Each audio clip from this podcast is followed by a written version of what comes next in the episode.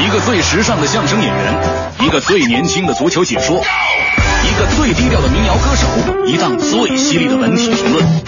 每天早晨，徐强为您带来强强言道。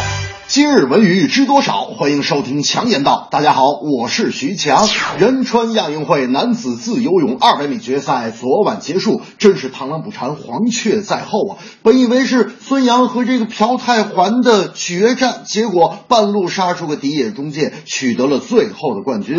中国的观众千万别因为没夺冠啊就遗憾。中国代表团本届亚运会的原则其实还是以练兵为主，一切为里约奥运做准备。而且近年来啊，中国游泳队的进步还是很大的。不信你看看中国国足，你就什么遗憾都没了。我的同事大明老师听完了这个消息之后，也是非常疑惑，他觉得，哎，这个孙杨、朴泰桓怎么都没夺冠呢？啊？这怎么回事啊？夺冠不就他们俩的事儿吗？怎么半道突然来了个这个迪野中介呀？亚运会不是以国家和地区为单位参加吗？怎么这个中介现在也能参赛呀？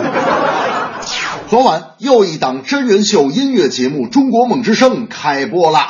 这档节目引进了美国偶像 American Idol 的制作方式，致力于打造 Chinese Idol，寻找中国人的偶像。韩红、任贤齐、徐若瑄担当导师。首届梦之声收视率是屡创新高，本届又是蓄势待发，观众充满了期待。不过，徐强在这里要说的是，目前啊。中国的选秀类节目如雨后春笋般的是一茬接一茬，可以说是应接不暇。哪个卫视频道要是没有个什么真人秀做节目，你出门都不好意思跟人家打招呼。所以一拍脑门说搞就搞的事情在所难免。可从电视台的角度来说，能提高收视率的选手也就那么多，反复被编导做回锅肉，观众肯定会审美疲劳，最后当然是收视率一般，节目粗制滥造。啊，落得一个劳民伤财。深思熟虑，真正贯彻实现民族复兴，才是节目鹤立鸡群的核心原则。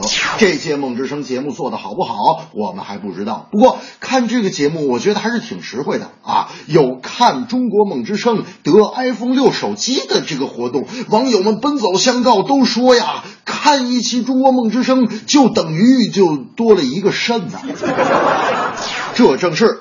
偶像之路不简单，路又长来水又寒，实现中国复兴梦，只争朝夕克万难。偶像之路千万里，我们要走过去，夺金牌不容易，我和你在一起。高山在云雾里，也要勇敢地爬过去。大海上暴风雨，只要不灰心不失意。